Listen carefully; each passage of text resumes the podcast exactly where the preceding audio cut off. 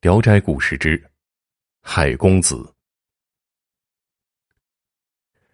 东海的古迹岛上，生长着一种五色的耐冬花，一年四季鲜花盛开。岛上自古以来无人居住，是个人迹罕至的地方。登州人张生，好探奇寻幽，喜爱游猎。听说这里风景优美，就准备好了酒饭，独自偏舟前往。到时正是繁花似锦、香飘数里的时候，最粗大的树干需要十多个人才围得过来。宜人的景色令张生流连忘返，十分惬意，于是便开瓶自饮，后悔没找个伴儿来。忽然，从花丛中走出个身着红色衣裙、光彩照人的漂亮女子，见张生一个人喝酒，就嬉笑着说。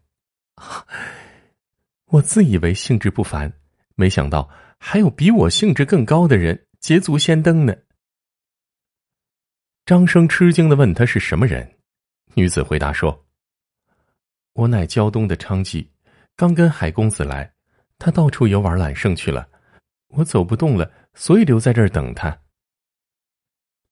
张生正苦于寂寞，来了一个美人作伴，非常高兴，连忙招呼他坐下一起喝酒。那女子言谈温婉，荡人心神，张生非常喜欢她。怕海公子来后不能尽情欢乐，就抱住她亲热起来。女子也就欣然负疚了。两人正在亲热的时候，忽听狂风大作，草木斩断，发出声响。女子急忙推开张生，站了起来。哎，海公子来了！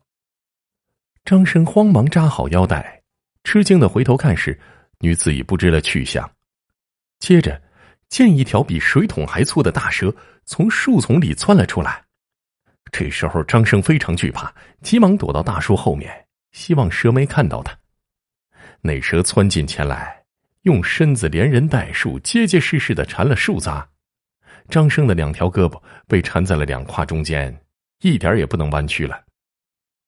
这时候，那蛇昂起了头，用舌头刺破了张生的鼻子。鼻血不断的往下流着，滴到地上，形成了一个小洼。那蛇就俯首饮血。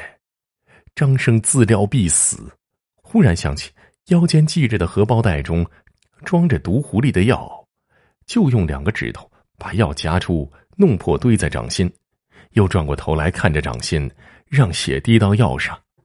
转眼间滴满了一把血，那蛇果然就在掌中饮血，还没喝完呢。突然伸直了身子，尾巴猛烈摇动起来，发出霹雳一般的声响，碰着的树都被拦腰折断了。不一会儿，便像一架无梁那样倒在地上死了。张生被吓得魂飞魄散，倒在地上站不起来。过了一阵才醒了过来，便将蛇用船载了回去。到家之后，他生了一场大病，一个月之后才康复。他怀疑那女子，也是一个蛇精。